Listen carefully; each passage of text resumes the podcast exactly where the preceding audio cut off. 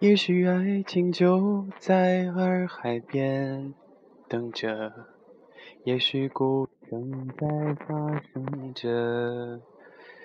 如果大家有看这一部《心花怒放》，那么对这首歌一定再熟悉不过了，是著名的影星黄渤演唱的。没错，今天呢，我们要跟大家分享的这期节目就是跟黄渤有关。有很多人喜欢黄渤，始于幽默，陷于才华，忠于人品。我们在他的身上看到了曾经小人物的那种挣扎和不堪的过去。在最讲究出身和潜规则的娱乐圈，可以说他往上每登一步，脚印都顺着血和汗。那么这篇文章是小熊在大学生励志网上看到的。那么它的作者叫做惠超。其实我有一个同学，大学同学也叫惠超，只是不是同一个人啊。他说有多少人在黄渤身上看到了自己的影子？那么看完这篇文章之后呢，非常的感同身受，所以觉得有价值跟大家分享一下。自从工作之后，我对娱乐圈的关注。甚少，这么多年来，我看过的电视剧和综艺节目屈指可数，但是却不知道从什么时候开始欣赏起黄渤这个人。他参与的真人秀综艺节目《极限挑战》，也是近年来我唯一做到一集不落的看完的。在刚刚结束的第二季《极限挑战》公益演唱会当中。微博和微信上疯传了黄渤和哈林的一曲串烧版的《水手》，歌曲改编的很有新意。我男神黄渤演唱的简直比哈林还要好的太多，这是会超的观点。以至于庾澄庆不得不在现场表示：“我以为凭我的水平和黄渤搭档应该是没有问题的，no problem。我想黄渤应该是罩不住的，没想到黄渤唱的这么好。反正被那首歌给洗脑了，各种。”经典的曲目穿插，但是主体是水手。本来水手就是一首很励志的歌，再加上黄渤也算是励志帝。令我印象非常深刻的是，在这样一个综艺节目的演唱会上，黄渤所表现出来的认真，以至于到谨小慎微的紧张地步。节目组将这一切都记录在镜头当中，我们能够看到黄渤在排练的时候那么的努力。无论是在电梯上还是在排练室，他那股处女座的完美主义劲儿，真的叫人佩服，让人喜欢。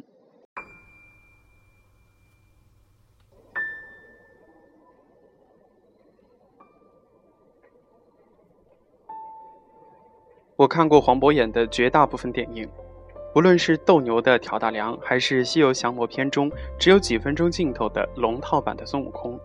黄渤所演绎的每一个角色都令人印象深刻。虽然没有看过他演的电视剧，因为我几乎不看任何电视剧，觉得看电视剧浪费时间。但是身边的好朋友都说他电视剧也演得很好，也得了不少奖。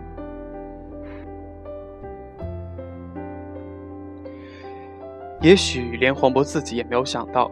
自己能够在套路三千尺的娱乐圈当中取得今天的人气和如此广泛的认可度，他一路走来中间经历过什么，恐怕是现在的那些鲜肉们、俊男靓女们所能够理解的，更不是普通人能够想象得到的。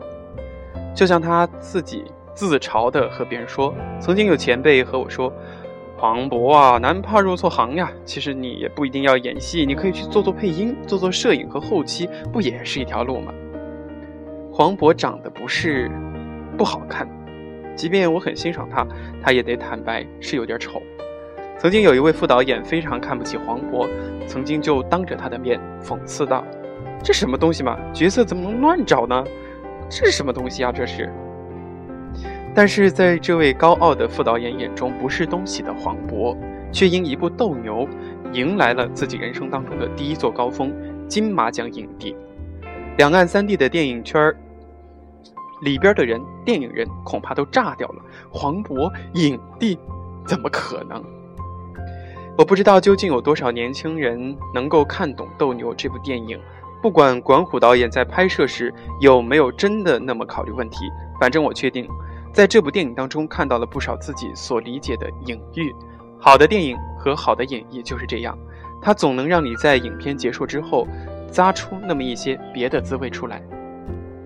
尤其是影片的最后，当黄渤饰演的牛二在荒山上独自生活多年后，再一次看到八路扛着枪路过，他疯疯癫癫地跑下来，拦住部队，人话都已经说不利索了。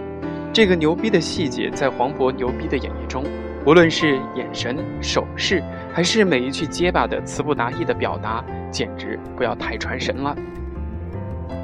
仅仅是因为那么几分钟，我觉得黄渤的这个影帝真的是得其所在。这种偏离人间多年的巨大的细节，一个演员不动大心思是绝对拍不出这种感觉来的。从路人甲到绝对的一线大咖，黄渤的成名之路坎坷的就像他抱歉的长相。在默默无闻的时候，他做过许多稀奇古怪的工作，人生前三十年底层的磨砺和沉淀，在他家喻户晓的时候得到了彰显。黄渤总能够在情理之中带给人一些意料之外的惊喜。网上有不少对黄渤路转粉的人这样评价自己：已被黄渤圈粉的过程始于幽默，陷于才华，忠于人品。黄渤有股子小机灵的劲儿，而这种机灵很容易在正向性格的人身上产生一种叫做高情商的化学反应。黄渤的高情商是娱乐圈中出了名儿的。无论是金马奖颁奖时的机智应答，还是综艺节目中的临场表现，乃至圈内人的评价，博哥这个会说话、会办事的实在人呐，都赢得了大家连篇累牍的称赞。微博、微信上有很多这样的段子和小插曲，在这里就不过多的重复了，因为这并不是一篇向各位推荐我自己偶像的文章。我只是突然想到一个问题：喜欢黄渤这件事儿，有多少人是因为在黄渤的身上看到了自己的影子呢？我欣赏黄渤，是因为在他曾经的故事里看到了一些若有若无的自己的影子。人们喜欢一个人，有时也因为在这个人身上找到自己的过去、自己的影子。这影子倒映着的，有时候是自己蹒跚且苦闷的过去，有时候是自己向往的。未来和愿景。黄渤像我们一样，是这个社会千千万万底层人士中的一个代表。家里穷，没钱，没背景，掰着手指头数，宗族里最远的亲戚，甚至连个千万富翁都没有。祖宗三辈儿都是普普通通的老百姓，穷就算了，还长得丑。上学时、工作后，永远都是角落当中那个最不起眼的人一样。除了被奚落嘲讽之外，永远没有可能成为一群人当中最耀眼的那颗星星，更没有床上躺着的那个动辄投资一部电影来专门捧你臭脚的干爹。这是黄渤的真实写照，也是更多的黄渤们的真实写照。干什么都有一群人在旁边冷嘲热讽的看热闹，稍微出一点点成绩，他们就撇撇嘴说：“你小子真是走运气呀。”你搞砸了吧？他们呼呼啦啦的围过来，一副关怀的嘴脸，指指点点。哎呀，早就劝你不要这样做，你偏不听。你看现在倒霉了吧？我们可帮不了你呀。人生已是如此多艰，还有人时不常的伸出腿来绊你一个跟头，然后在旁边一脸嗤笑，说那个人好像一条狗哎。回想黄渤硬着脖子。顶着一张丑颜，拼命的演戏，拼命揣摩角色的状态，能够得到多少人的共鸣啊！就像我常常想起，在那个简陋的乡村火车站，母亲有些愧疚地对我说：“儿子，等你毕业以后，就全靠你自己了。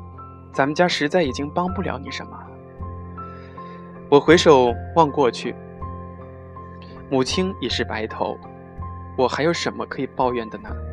毕竟他已经竭尽一生来帮我了呀。那时我的父亲刚刚失踪不久，同时带走了我们家全部的存款。和母亲相依为命的日子，我常常想的是时候该由我自己支撑起这个家。六十岁的母亲很像斗牛中那头被灾民吃干榨尽的母牛，已经无力再供养我了，我无路可选。就像我刚来北京的时候，第一次面对城中那个月租八百块钱的单间的时候，我不免在内心里这样问自己：好好在河北电视台干编导不好吗？干嘛非得跑到北京城中村蜗居在这么一个八平方的格子当中呢？工作之后，我也会经常有抱怨，无论是在电视台凌晨两点钟闷热的机房里，还是在满是红油罐子的上都国际办公室。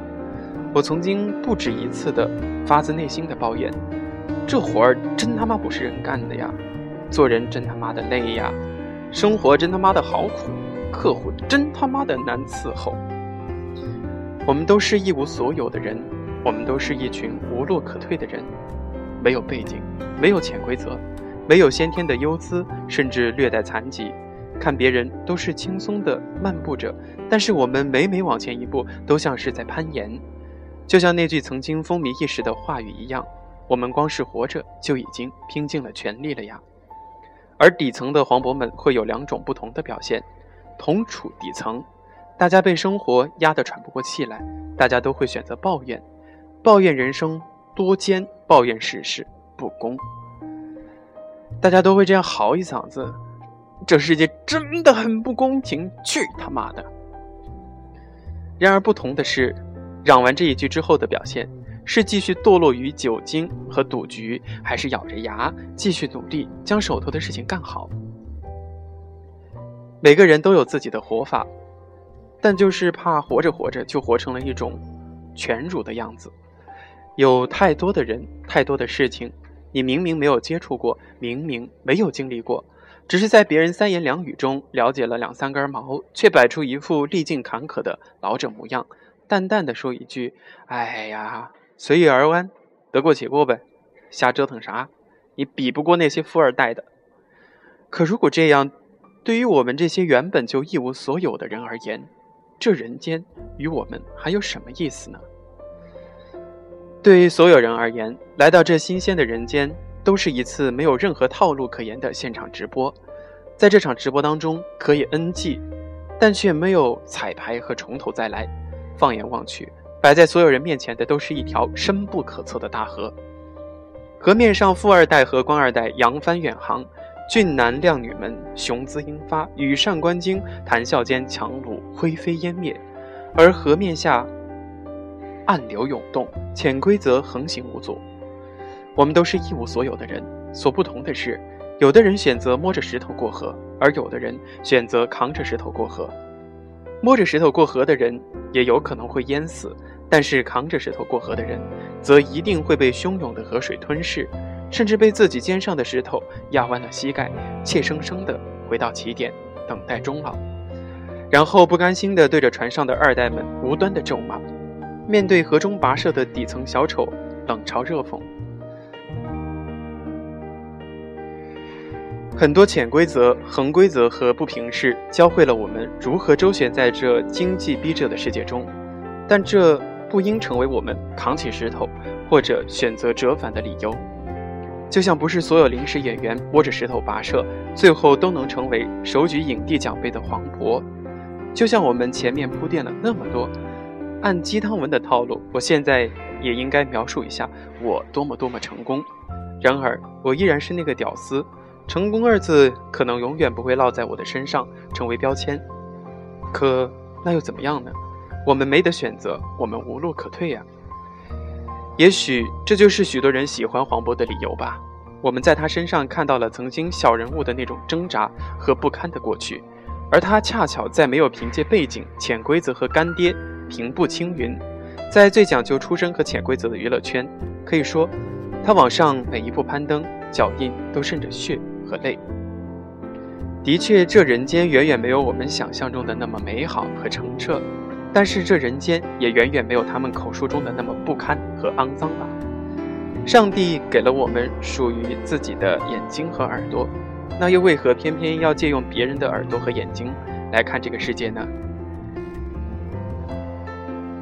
希望你在抱怨之余，还尚有一颗不安的心和一双想动的手。我们本是一群一无所有的人，除了前行寻找，我们没有别的选择。好了，这期节目就跟大家分享到这里。